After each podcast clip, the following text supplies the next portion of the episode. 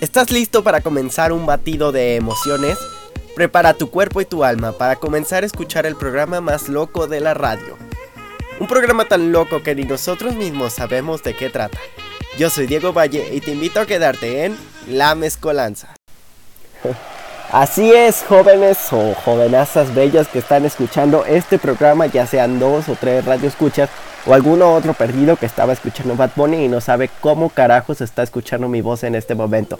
Bueno, a ti te me presento, yo soy Diego Valle y esta es la primera edición de La Mezcolanza, el cual llega como un programa que estará estrenándose semanalmente en esta plataforma como Spotify o Anchor. Este programa tratará sobre diferentes secciones, ya sean cine, videojuegos y deportes. En el programa del día de hoy, déjame que te cuente que en cine te estaremos trayendo la recién estrenada Bob Esponja al Rescate, que llegó a plataformas de streaming como Netflix solo para México. En los videojuegos te estaré hablando de la nueva generación de consolas que ha llegado con todo y sobre todo la de la Play 5 que viene con Spider-Man Miles Morales. Te estaré contando algunas cosas sobre este título. Y eh, por ejemplo también tenemos la sección de deportes en donde estaremos hablando sobre cómo los jugadores se han quejado de la fecha FIFA y dicen que los tratan como marionetas. Vamos a ver, vamos a ver si nos te están quejando de más o en realidad los están explotando mucho. Así que con toda esta alegría de ser el primer programa, yo te invito a quedarte y que nos escuches. Regresamos. Y acción.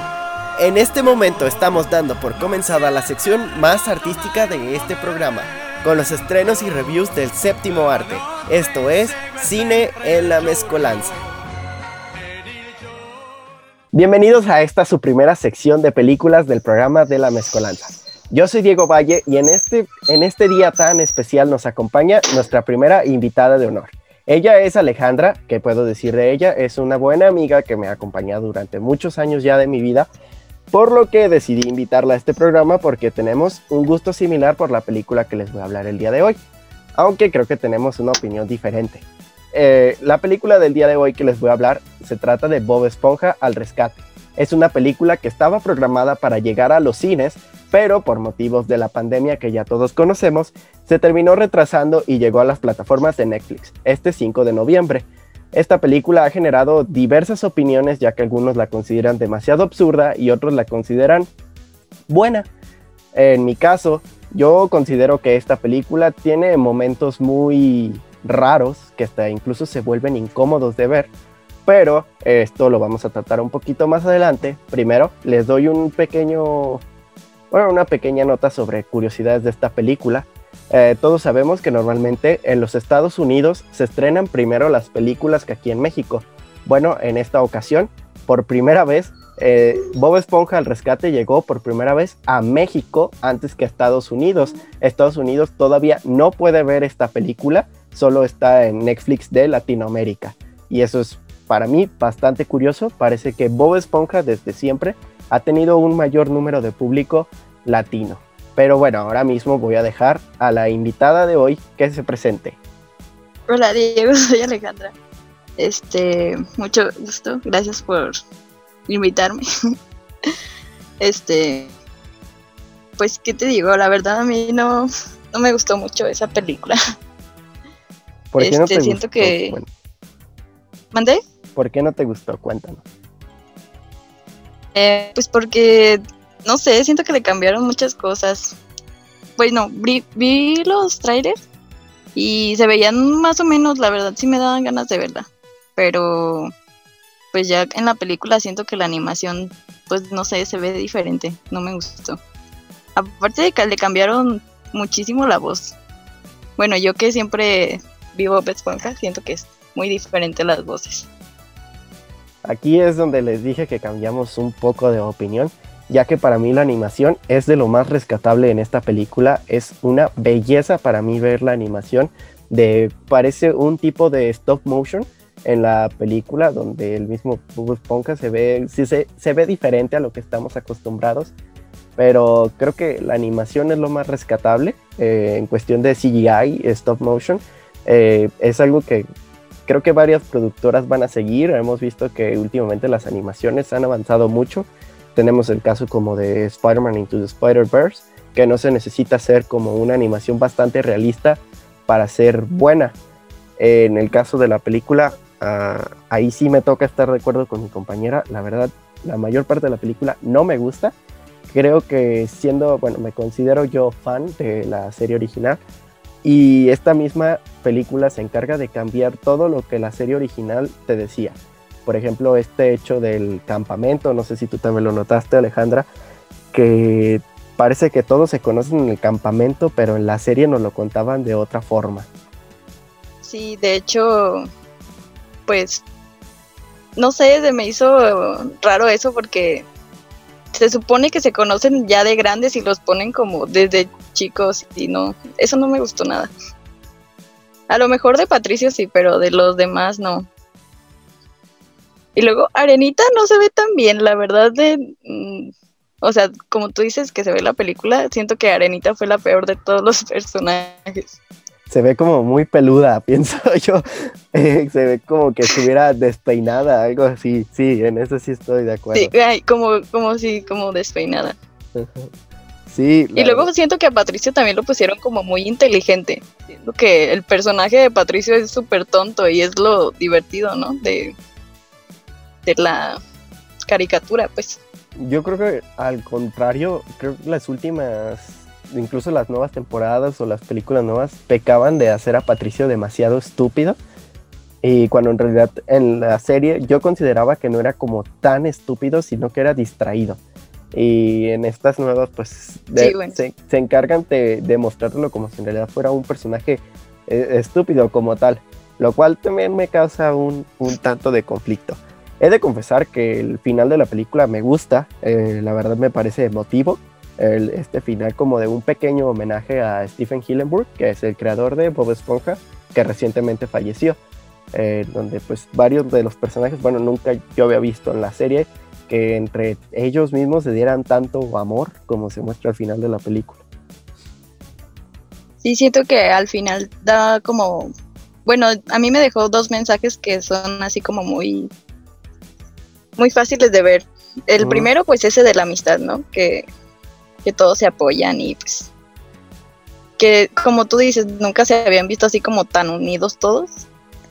Y el de quererse como, como eres, ¿no? Con lo de, ay, olvidé el nombre, pero pues cuando le dice de las arrugas, sí. Claro, se muestra como eh, ese. Se muestra como, bueno, se enseña, creo que hay un otro mensaje que se pierde en la película. Desgraciadamente, cuando yo comencé a ver la película, pensé que este iba a ser el mensaje que iba a tomar más fuerza, que es el ecológico, con el hecho de cómo maltrataban a los caracoles y cosas por el estilo. Y este mensaje, aunque sí se retoma, pero hasta el final de la película, creo que queda como muy vago entre ya lo que todo lo que se vio en la película, que al final el de la amistad, pues eh, creo que es el que queda más, más marcado. Al final creo que sí te ofrece un mensaje emotivo, pero no es de las mejores películas. Sigo prefiriendo, la verdad, la del 2004, la de Soy un cacahuate. Creo que esa película está difícil de superar, a mi parecer. ¿Verdad? Sí. La de Héroes sobre el agua, creo. Se llama la siguiente, ¿no? Ah, hay otra así intermedia que tenía una animación similar, pero la verdad esa ni la vi, no no me llamó la atención. ni esa ni, ni esta nueva siento que mejoraron a esa, no, primera. Creo que más que nada porque dejaron a los personajes como eran. Incluso uno de los productores de la versión anterior de la serie eh, escribió un tweet diciendo que no criticaba como la animación de los de sus compañeros que trabajaban en esto, pero que el creador original se podía estar retorciendo en su tumba de hacerlo de, por ejemplo, del campamento, cómo están cambiando los orígenes de los personajes. Y a la verdad sí un poco concuerdo, creo que fue lo que más me molestó, el hecho de que, quieran cambiar tanto, eh, por el hecho de que saben que un personaje como Bob Esponja bebé o todos los personajes bebés, pues van a vender. Es como una estrategia de marketing más que nada. Y eso sí, pues creo que a un fan que vio la serie original eh, le termina molestando en vez de agradando. Sí, y también pues las, las canciones, bueno, la primera no me gustó. La única que me gustó fue la que es casi al final. Ah, mira. Pero las demás. Qué bueno que lo mencionas porque desgraciadamente el tiempo de la sección ya se acabó. La verdad fue un placer aquí platicar un rato con mi con mi amiga, compañera eh, Alejandra. Eh, no sé si se quiera despedir. Muchas gracias por invitarme y la verdad, este, pues me gustó platicar sobre esto y mm. las diferencias que tenemos. No, cuando, quiera, cuando quieras, aquí. está el programa, aquí nos lo hicieron grabar cada semana. Pero mientras tanto, en lo que nosotros retomamos el programa, yo lo dejo con la canción que justamente mencionaba mi compañera que suena al final. La canción se llama Take On Me, aunque esta ocasión las toma Weiser en las películas de Bob Esponja al rescate. Muchas gracias. Gracias.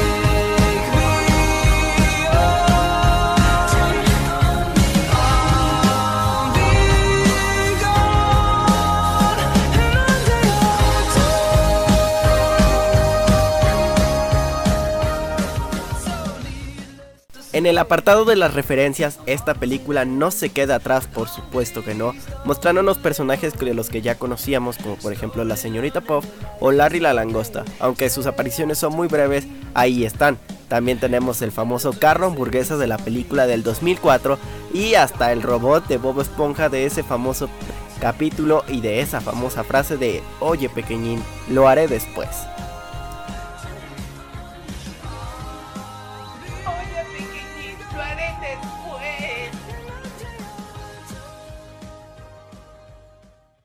Llegó el momento de ponerte Game On. Toma el control, pulsa Start, ya que tu sección de videojuegos está a punto de comenzar, con la información más fresca con los estrenos más recientes. Bienvenidos a la sección de videojuegos señoras y señores. En esta sección les estaré hablando sobre los estrenos más recientes en el mundo de las consolas. Entre ellos, el día de hoy tenemos uno muy importante del cual se nos hace inevitablemente hablar, que es el de Spider-Man Miles Morales, que recién se estrenó para la nueva consola, es decir, la nueva generación de consolas de PlayStation, la PlayStation 5, la cual llega con esta exclusiva y con esta promesa, diría yo, del nivel gráfico de la potencia que van a tener toda esta generación de consolas, incluyendo la PlayStation y a la Series X por supuesto. Pero el día de hoy nos toca hablar sobre todo de Spider-Man Miles Morales. ¿Qué es lo que nosotros opinamos de este juego? Bueno, sin afán de hacerles algún spoiler sobre el mismo, les contamos que la historia sigue linealmente lo que sucedió en, el anterior juego, es decir, el Spider-Man de PlayStation 4, siguiendo ahora a Peter Parker y a Miles Morales después de que al final del último juego lo mordiera una araña y ahora sus poderes se están desarrollando cada vez más. En el transcurso del juego, Miles va a ir aprendiendo un poquito más sobre sus poderes. En el caso se da mucho énfasis en el Venom Punch o en el golpe de veneno, el cual es muy útil al momento de pelear contra diferentes enemigos, ya sea que se te junte un grupo muy grande o cosas por el estilo. La historia del videojuego toma lugar nuevamente en Nueva York, aunque esta vez con una pequeña diferencia ya que nos ubicamos en épocas navideñas, por lo que te puedes encontrar una ciudad repleta de nieve, a lo que nosotros pensamos que es un gran agregado al apartado visual del videojuego. Pero no te preocupes, si tú extrañas a Nueva York que no tiene nieve, la versión de Spider-Man Miles Morales para PlayStation 5 te incluye una remasterización de lo que fue el Spider-Man de PlayStation 4. Aunque cuidado, te puedes encontrar con diferencias sutiles y otras no tan sutiles, a lo que venimos a otro tema que es el cambio radical a la cara del personaje de Peter Parker la que ha generado diversas opiniones, ya sean buenas o malas.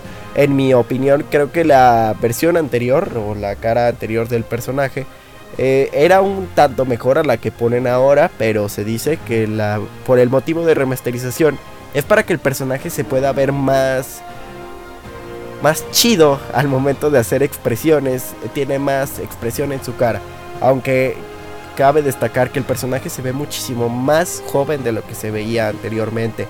Ya saben que Sony tiene este problema con hacer que Spider-Man luzca exageradamente joven e incluso causa la da la impresión en una escena que Peter se ve más joven que Miles y eso para mí, a mi parecer, genera un conflicto ya que se trata de una relación de mentor-alumno y cuando tú ves a estos dos en realidad no te das cuenta de quién es el más joven o quién es el más viejo hasta que tú te metes a las biografías de los personajes y puedes ver que Peter en realidad tiene 24 años y te quedas así ¿qué? Como que tiene 24, parece de 16 años en la remasterización. Es un tema que creo que muchos han notado. Y la versión anterior a mí me parecía la adecuada para la edad que tenía y las expresiones que hacía, ya que también a mi parecer eh, la versión nueva es exageradamente guapa, aunque la versión vieja era como una nivelación entre lo guapo y lo feo, pero ni tan acá ni tan allá. Y esta versión sí creo que demasiado peinado y demasiado... Está muy bien hecho Peter Parker. En el apartado de la historia tomamos a personajes que ya conocíamos como, como el mismo Miles, Rio, que es la madre de Miles, el padre de Miles que murió, pero por ahí hay distintas menciones al mismo. Eh, tenemos al, tío de Miles, a este personaje bien interesante de Ganke, que hace como la función que hacía Ned Leeds en lo de Marvel Studios, de ser el chico de la silla, agregando tecnologías al traje de Miles, distintas funciones que te pueden abrir como misiones secundarias, pero a la vez es bien interesante. La relación que empiezan a llevar estos dos se vuelve entretenida, muy, muy ingeniosa. También tenemos esta parte que lo personal me encantó, que es cuando vas a rescatar un gato y después el mismo gato se pone la máscara y te ayuda a combatir el crimen, aunque esto es un apartado solamente para un traje en especial. Pero lo que da para mí el mensaje que viene dando Miles Morales, desde que se estrenó la película de Spider-Man Into the Spider-Verse, creo que el mensaje que quiere dar con este personaje Marvel es que cualquiera puede llevar la máscara de Spider-Man. Y Miles lo muestra de manera excelente, ya sea hasta un gato, imagínense, el gato se pone la máscara y a nuestro parecer se ve increíble. La historia quizás la puedes sentir un tanto más apresurada de lo que te de lo que lo pudiste sentir en el Spider-Man de PlayStation 4. Esto debido a que quizás este juego se tomó solo un año de diferencia y sí se siente un poquito más apresurada respecto a su antecesora, pero esto no significa que deje de ser buena. La historia en realidad sí es entrañable con personajes como Miles que se vuelven bastante entrañables desde yo digo que más por el motivo de que ya los conocemos, ya se nos viene dando un preludio de quiénes son, van ganando fama. En el caso de Miles, muy específicamente, que es el protagonista, viene ganando mucha fama desde el estreno de la versión animada. Y ahora con este videojuego creo que su nombre se pone más y más alto cada vez. Y seguramente van a seguir con el videojuego con el nombre. Y no lo dudo, la verdad no tengo ninguna duda que la versión de Spider-Man en Marvel Studios en algún momento nos va a presentar a Miles Morales. ¿Cómo lo harán? No sabemos, pero seguramente lo presentarán, ya que la fama que está ganando el personaje en realidad es mucha y ahora Sony sabe que es algo que vende. integrar a Miles es algo que vende, ya sea por el mismo personaje o por los soundtracks, ya que los soundtracks que acompañan a este personaje ya sea la película animada o en este videojuego, son increíbles, en serio. El soundtrack que se presenta en este videojuego con canciones como I'm Ready o New York Sony Spider-Man son increíblemente buenos. Eh, es de no creer lo que hace el compositor de este videojuego, que ya habían hecho lo de Spider-Man PlayStation 4, que también eran temas bastante buenos. Ahora este no queda de ver, ya con este tono que tienen muy tiene muy Ah, muy de garantía que tienen estas películas de Miles Morales, que son como un tono de rap con más alegría, es un tono un tanto más latino ya que se, combina un tanto este idioma inglés con español. En el videojuego, eh, los mismos personajes hablan así de repente y es algo que es un apartado que para mí se vuelve bien interesante, dando una diversidad cultural a lo que en realidad se puede vivir ya sea en en Nueva York o los Estados Unidos en general. Yo creo que de aquí viene esta fama del personaje, ya que a muchos, ahora sí que muchos latinos eh, nos podemos sentir más identificados con Miles Morales que con Peter Parker. Aunque si algo tiene la, el superhéroe de Spider-Man para mí es que es con el que más fácil una persona se puede identificar. Y tanto Peter Parker como Miles Morales cumplen esta función en cualquier momento de sus historias. Peter Parker siempre siendo chistoso, eh, con dinámicas en los diálogos bien interesantes, sus movimientos, su historia, siempre no deja de ser entrañable. Por lo que este juego te lo recomendamos mucho y en esta sección yo digo adiós por el momento, pero regresamos con la de deportes. Hasta luego.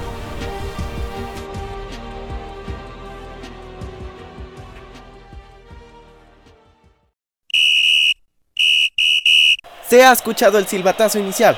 Toca el balón, se va por la banda. Hay alguien en el centro solo, lo ve y arranca la sección deportiva con los mejores partidos y los últimos resultados. Muy bien, en la sección de deportes del día de hoy les traemos temas bastante interesantes, ya que esta vez van más envueltos a las polémicas que los jugadores han desatado en los últimos días. específicamente les traemos las quejas de los jugadores que recientemente se están dando por la fecha FIFA o el exceso de partidos que llevan Incluso se dicen que son tratados como marionetas. Este es el caso de Frankie de Jong, jugador holandés y del Fútbol Club Barcelona, quien recientemente en una entrevista dijo que la FIFA no los ve más que simples títeres que los tiene jugando muchísimos partidos por semana. Tony Cross también, que recientemente en un podcast le declaró la guerra a todo mundo, literal, dijo declaraciones insultando. Yo creo que hasta mi mamá se vio incluida en eso. Pero ahorita les hablamos de eso más a detalle. El tema es que los jugadores se están enfrentando a un total de dos o tres partidos por semana debido al ajuste del calendario por la pandemia. Esto viene siendo desde la pasada temporada. Jugadores como Mbappé declaraban que no sentían esta como una nueva temporada, sino como una continuación de la pasada, por lo que la carga de partidos empieza a tornar pesada. Y como él mismo lo dice, este es un ejemplo, se puede tomar como equipos como el Liverpool de Inglaterra, que jugadores como Van Dijk, Joe Gómez han resultado lesionados debido al exceso de cansancio. Bueno, Van Dijk le cometió una falta grave, pero esto no quiere decir que parte del, es parte del problema. Liverpool tiene una enfermería llena de jugadores ya. A ellos se les incluye el club del Paris Saint Germain, que tiene jugadores como Neymar, Mbappé, Florenzi, Ander Herrera, entre muchos, muchos otros también en la enfermería en cierta parte para el aficionado nosotros podemos decir, ay, no pasa nada, es lo mejor, este, aquí tenemos mucho fútbol, qué diversión, qué alegría. Y la FIFA lo puede ver igual, no, pues más fútbol, más dinero. Esto destacando que no pueden entrar aficionados a muchos de los estadios, por lo que para ellos mientras más partidos es mejor porque están viendo menos dinero. Pero no nos podemos olvidar que los jugadores pues, están en el campo, son seres humanos porque muchas veces en este ejercicio donde se quiere ver a las personas como máquinas, a veces la parte humana termina ganando, aunque en esta ocasión no fue de la mejor manera, ya sea como el ejemplo de los jugadores que se terminan lesionando debido al exceso de partidos y esto al final termina en que ya no pueden jugar, están totalmente rotos. En el otro tema ya les venía hablando del show de mentadas de madre que dio el jugador alemán de Tony Cross, que recientemente en un podcast literalmente insultó a medio mundo, entre ellos la FIFA, como ya se los comentamos anteriormente, y a otros de sus mismos compañeros de profesión, que específicamente dijo que los festejos bastante elaborados, por así decirlo, ya sea un baile o el hecho de ponerse una máscara, que él lo veía muy ridículo, incluso tonto, lo cual para todos fue una indirecta muy directa para un jugador gabonés llamado Pierre-Emerick Aubameyang, quien en varios goles se ha puesto máscaras, entre ellas las de Pantera Negra y en otro caso las de Spider-Man. Y regularmente cuando mete goles baila, aunque también se tiraba, creo que la indirecta va como el jugador francés Antoine Griezmann. Pero el que no se quedó callado fue específicamente el gabonés, el que les venía diciendo, quien escribió en un tweet que mencionaba que quién era este tal Tony Cross y que seguro este no tenía hijos o amor por ellos, ya que cuando ellos te piden festejar algo, Así es algo que sin dudaré y lo volvería a hacer. Esto sin duda calentó más los ánimos del alemán que le respondió que él tenía, que este tal Tony Cross tenía tres hijas. Mm, pues ahí está el pleito, mm, creemos que está interesante, pero también creemos que aquí Tony Cross está pasando un tanto de la raya. Al final pues, ¿qué importa de qué manera un jugador termine festejando sus goles? Em, son pocos las personas que pueden llegar a tener la fortuna de festejar un gol a nivel profesional y el hecho de que alguien te esté criticando lo que haces, pues no le vemos mucho sentido. Así que en este aspecto creemos que Tony Cross se debería de preocupar un poquito más por su carrera antes de ver cómo festeja los goles los demás jugadores. Y para terminar la sección de deportes del día de hoy, este mismo día se reveló cuáles serán los equipos o países que se enfrentarán en la fase de grupos de la Eurocopa. Entre ellos, por supuesto, destacando al grupo F, en el cual mencionaré que se encuentran Hungría, Francia, Portugal y Alemania. Este sin duda quedó como el grupo de la muerte, ya que jugadores como los de Alemania o los de Francia en este momento son los que a mi parecer tienen el mejor nivel en selecciones. Pero no podemos dejar atrás a jugadores como John Félix, eh, Diego Jota que está llevando una temporada increíble en el Liverpool y por supuesto al mismísimo Cristiano Ronaldo que lidera Portugal. Por lo que este grupo, al parecer, y pinta para ser el más interesante de la Eurocopa del 2021.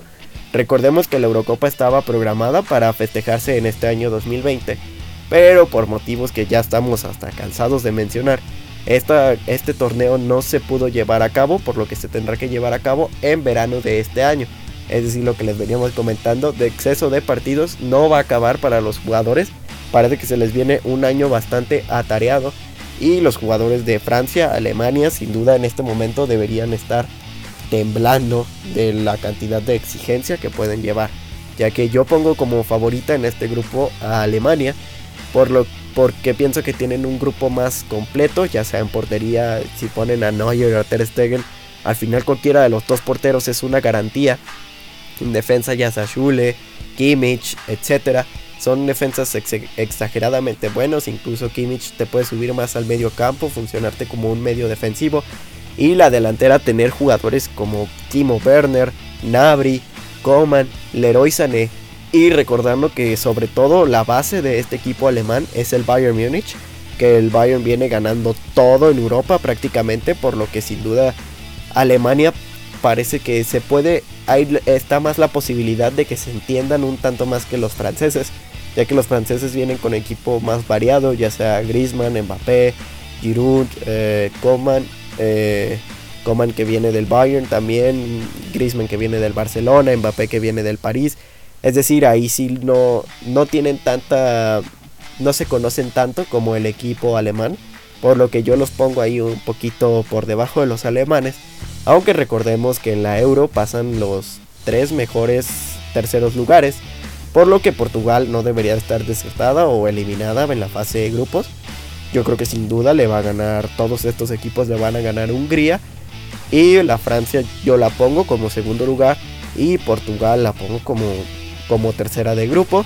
Al menos que haya una sorpresa, no la descarto. Eh, siempre Cristiano Ronaldo ya sabemos de lo que es capaz de hacer.